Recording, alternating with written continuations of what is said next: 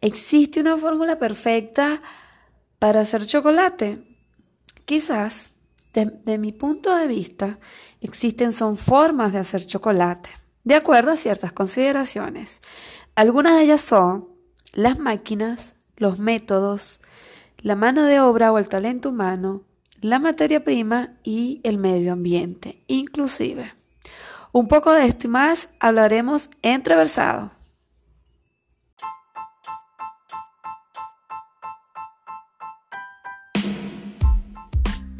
Bienvenidos a este podcast Entreversados. Programa preparado para conversar entre chocolateros, empresarios, ingenieros y profesionales afines acerca del cacao y el chocolate.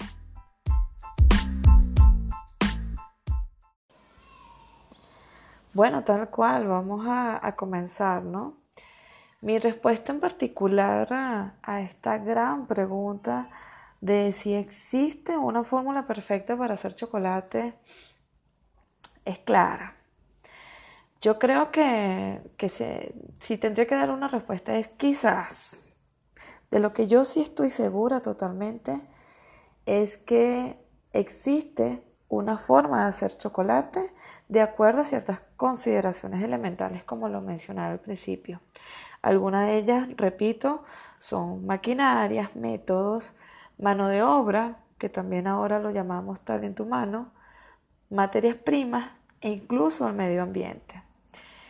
Eh, y esto, ya que, por ejemplo, eh, cuando nosotros vamos a elaborar un producto, eh, ¿qué debemos considerar? Debemos considerar quién lo va a hacer, dónde se va a hacer, para quién va dirigido y qué vamos a necesitar. ¿Correcto?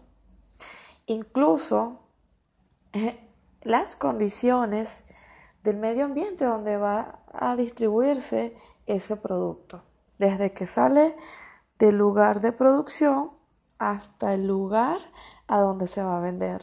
No importa si la venta va a ser directa o indirecta, si lo va a vender eh, eh, estos vendedores informales, no sé, en el metro, en la calle, o si se va a vender en un kiosco donde le pega mucho sol o en una tienda donde está en aire acondicionado o si eres tú mismo el que lo va a vender, ¿correcto? Lo que sí es importante es que tomemos todas esas consideraciones, todos esos puntos claves para nosotros crear esa fórmula perfecta, ¿ok? O esa fórmula mágica. Y lo que nosotros decidamos, eso es. Lo que es importante también es que no formulemos por formular, no desarrollamos esos productos porque nosotros creemos que es el mejor producto porque lo hacemos nosotros y ya. y créanme que, se los digo porque la experiencia me cuenta un poco por allí que algunos creen que así funciona. Y no, amigos, tal cual no, no funciona así, ¿ok? Déjame decirte que lo que es importante es que consideremos todo eso para nosotros crear la fórmula más estable para que eh, se retrase un poco, eh, por ejemplo, la separación de las grasas, que eso es muy común en las cremas untables, o que no ocurra el fat bloom, el sugar bloom, todo ese tipo de defectos que nos no suele ocurrir, ¿ok? O también que la estabilidad del producto se mantenga por un tiempo más prolongado. Entonces, eh, esto es un tema que vamos a ampliar con, algunos especialistas a lo que ya vamos trabajando, ¿ok? Pero bueno, cuando ya tengamos toda esa información recabada, hacemos una segunda sección de esta. Mientras tanto, les voy a hablar un poco acerca de mi experiencia. Eh, pues yo llevo cerca de tres años y medio, más o menos.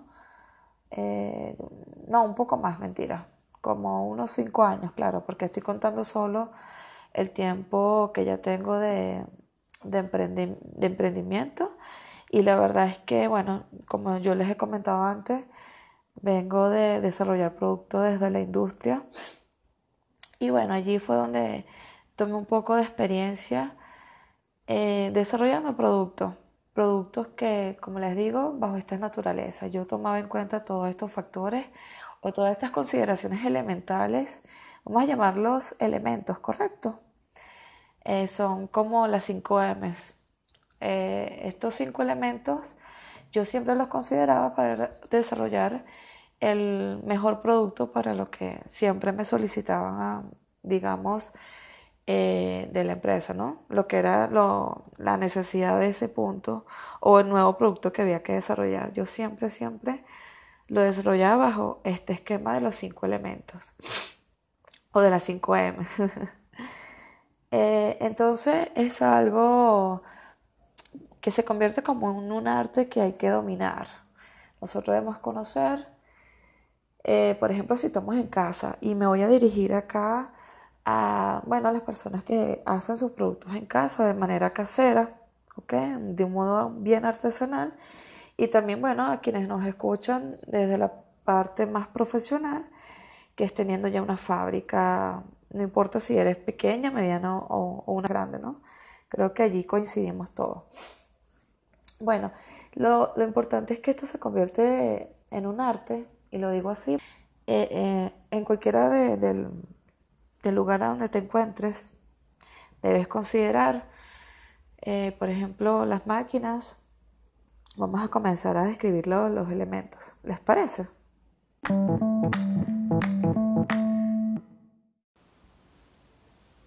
Ok, ahora sí. Bueno, eh, los cinco elementos o las 5M, eh, vamos a comenzar con las maquinarias, ¿no? Nosotros debemos contemplar de todo nuestro proceso cuáles son las máquinas.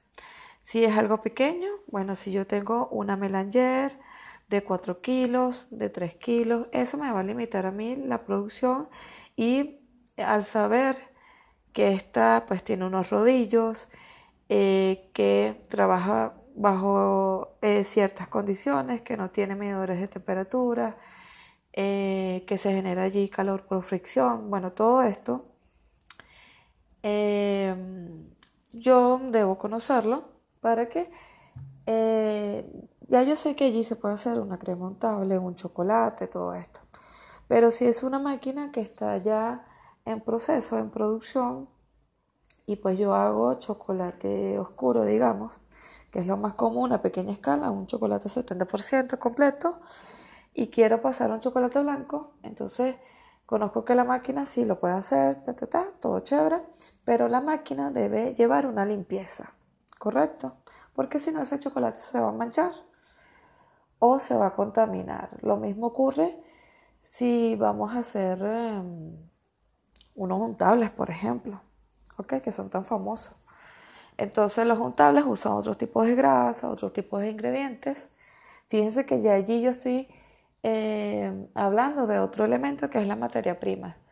Entonces, eh, nada, esto todo está relacionado y pues debo hacer entre cada uno, dependiendo de las máquinas, una limpieza en específico. Por ejemplo, de estas pequeñas máquinas es sencillo de las máquinas industriales, pues sabemos que es mucho más complicado. Debe haber una planificación para que allí se desarrolle o se elabore un producto en específico. ¿Ok?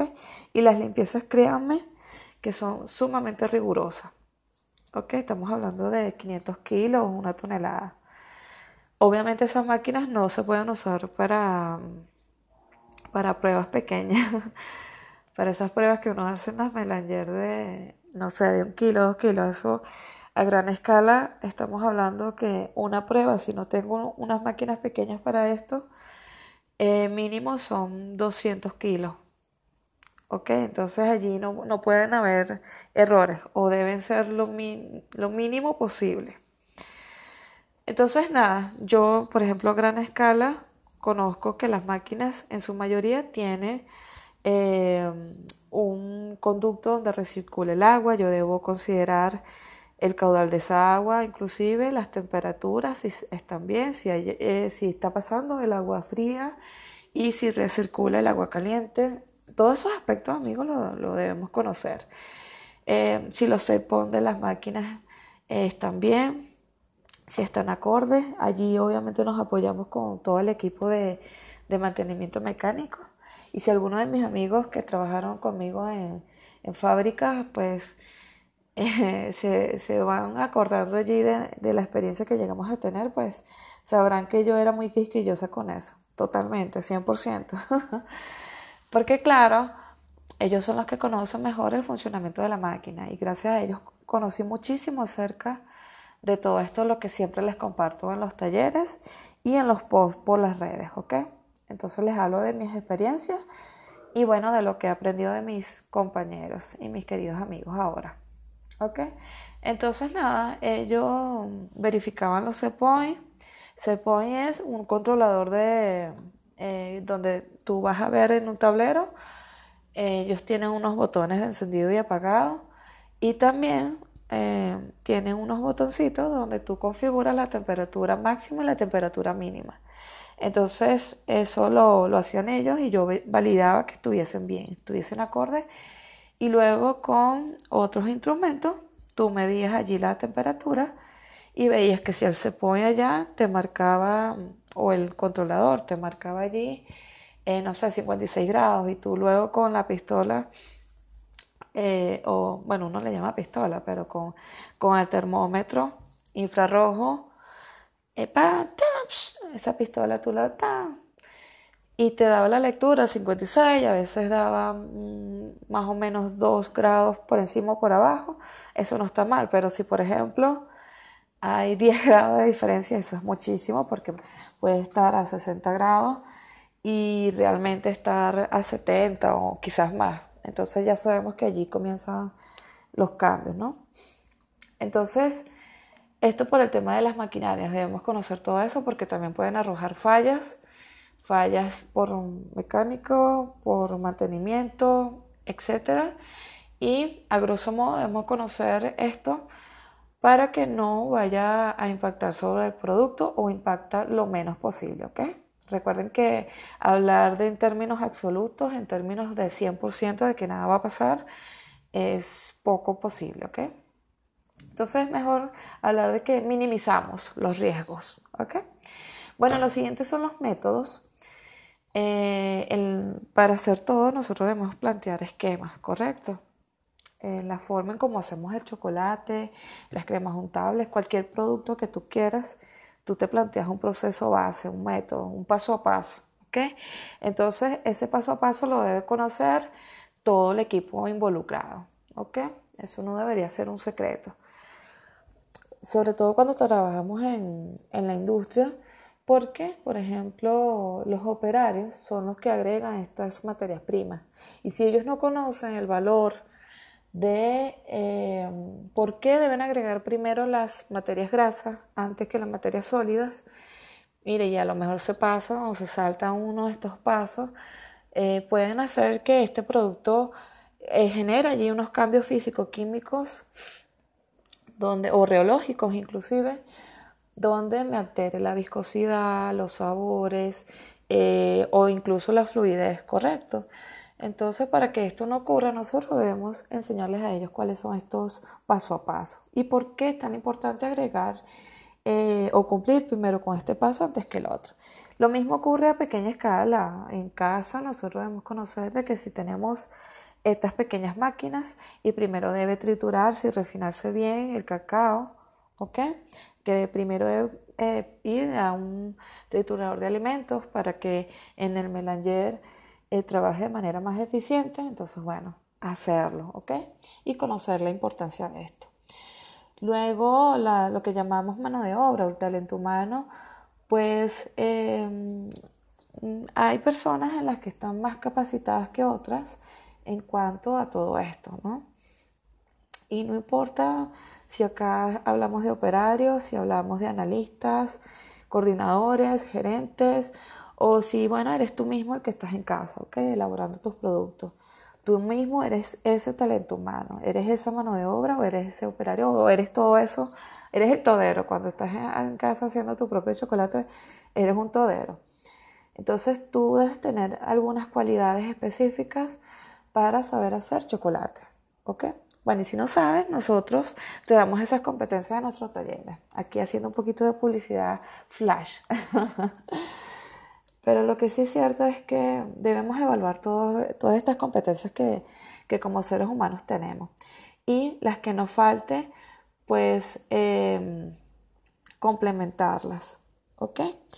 Aquí también hablamos de que esto nos ayuda porque esta sapiencia, este, esta experimentación, esta experiencia, bueno, quien la establece eres tú, ¿no? Soy yo, eres tú. La establecemos nosotros allí en base a todo lo, lo demás. Pero esto es un punto elemental. Porque nosotros somos los seres pensantes que vamos analizando cada materia prima, cada método, cada máquina, todo, todo, todo. Y decidimos que esa fórmula es la adecuada, es la perfecta o es la fórmula mágica para nuestro producto. ¿Ok? Entonces, esto es elemental y esto es uno de los, eh, digamos, elementos que, impacta sobre esto. Luego viene la materia prima. Eh, acá hablar de la materia prima es, eh, por ejemplo, porque vamos a usar azúcar refinada blanca, porque vamos a usar azúcar moscabada, papelón, o en el caso de los cacaos, porque voy a usar cacao que provenga de Venezuela o que provenga de Perú, Ecuador, o sea, todo tiene un porqué, ¿ok? Eh, nada es así como que de casualidad. Bueno, si casualmente te regalan una muestra de cacao y con eso haces chocolate chévere, pero seguro que incluso eso, que tú crees que es casualidad, obedece a una coincidencia y un porqué. Porque luego de igual manera, eso se va a convertir en un origen específico y unas características específicas por las cuales tú vas a seleccionar esa materia prima. ¿Ok? Entonces, perfecto. Digamos que esta materia prima, eh, nosotros eh, siempre hablamos de materias primas sólidas y materias primas grasas. Eh, las sólidas son las que tienen menos cantidad de, de grasa, ¿ok? Y por lo general tienen mayor cantidad de humedad. Esto ya son entrando en materia quizás un poco más engorrosas, un poco complicadas, un poco más técnicas, por así decirlo, pero realmente es muy sencillo, ¿ok? Por ejemplo, el azúcar, y ustedes saben que eso se comporta como un sólido, ¿ok? Eh, la manteca de cacao es 100% grasa, pero cuando hablo de cacao tiene una parte que es grasa y otra parte que es sólida, que es polvo de cacao, es más, digamos, tiene un poquito de grasa, pero es más sólido. Y eh, dentro del licor de cacao también hay manteca de cacao y la manteca de cacao es totalmente grasa, ¿correcto? Entonces, bueno, todas estas materias primas eh, es otro elemento. Por ejemplo, si nosotros queremos productos orgánicos, debemos usar materia prima orgánica. Si queremos productos veganos, debemos asegurarnos que nuestras materias primas no tengan, eh, bueno, eh, origen animal, bueno, ¿ok? Todo esto, ¿ok? Todo, todo, todo esto lo debemos considerar. Entonces allí comenzamos a restringir. No es lo mismo hablar de eh, cualquier producto, cualquier chocolate básico, cacao, cualquier cacao, digamos, azúcar, cualquier azúcar, a productos tan específicos como los orgánicos, los veganos, después vienen los chocolates eh, con origen específico, ¿ok? Entonces allí nosotros vamos restringiendo y vamos haciendo como una lista que dependiendo de este producto final, nuestra fórmula va a ser mágica también, dependiendo de estas materias primas que nosotros seleccionemos. Y también viene otro punto importante que son los proveedores que seleccionemos, ¿ok? Y finalmente la, última M o el quinto elemento es el medio ambiente. Desde donde desarrollamos este producto hacia donde se va a comercializar. Todo esto va a impactar. No es lo mismo elaborar chocolate en un clima templado o hacerlo a, un clima, digamos, frío. ¿ok?, no es lo mismo estar en verano que estar en invierno, que estar en otoño. Las temperaturas varían y el comportamiento del medio ambiente en cuanto a humedad, por ejemplo, relativa, es eh, totalmente distinto. Entonces debemos asegurarnos de esto. Eh, y también les comentaba que, por dónde va a pasar este producto, cuál va a ser el recorrido, la ruta desde que tú lo produces, lo fabricas, lo almacenas, eh, bueno, todo esto, lo empacas, todo, todo, todo esto, hasta que ya lo consume tu eh, digamos, tu cliente, tu consumidor final, el medio ambiente lo va a impactar, ¿ok? Tú puedes hacer un hermoso trabajo de temperado, de empaque, todo el brillo espectacular, pero nada se hace si tú no dominas este, el medio ambiente por el cual, o quizás no lo dominas, pero por lo menos lo conoces, por el cual se va a distribuir este producto y resulta que, bueno, estás en La Guaira o en Maracaibo, donde hace mucho calor en Venezuela, este, y bueno, no controlas ese proceso, eh, no te aseguras de que quien lo vaya a distribuir lo conserve en, en cavas refrigeradas o en cajas donde eh, tengan anime, esos son chocotips que luego podemos ir ampliando, pero todo este tipo de cosas para que el, chocolate se preserve, ¿ok? El chocolate no necesariamente debe estar siempre, siempre a 18, 20 grados, o sea, digo, digo siempre, siempre, toda la vida, ¿no? Sino que en ciertos momentos puede estar a 24, 26 grados y nada le, puede, nada le va a pasar. Pero si esto se prolonga, ahí sí va a haber un, cambio. De esto también podemos hablar más adelante. Entonces, bueno, esto era un poco lo que yo les quería hablar.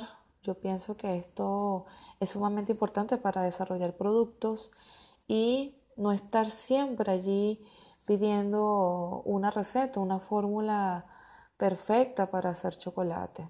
O no solamente para hacer chocolate, sino todos los demás productos que tú quieras hacer sino que tú la puedes hacer perfecta o puedes hacer tu fórmula mágica dependiendo de estas 5M eh, o 5 elementos, ¿ok? Fundamentales, por lo menos lo que yo considero. Así que por favor, esto es todo por ahora. Eh, cuéntame qué te parece, me puedes escribir, ya sabes, por todos los medios. Y bueno, también comentarme otros temas que puedan ser de tu interés. Por lo pronto viene otra sección de este mismo tema con mis invitados especiales. Más de ello más adelante.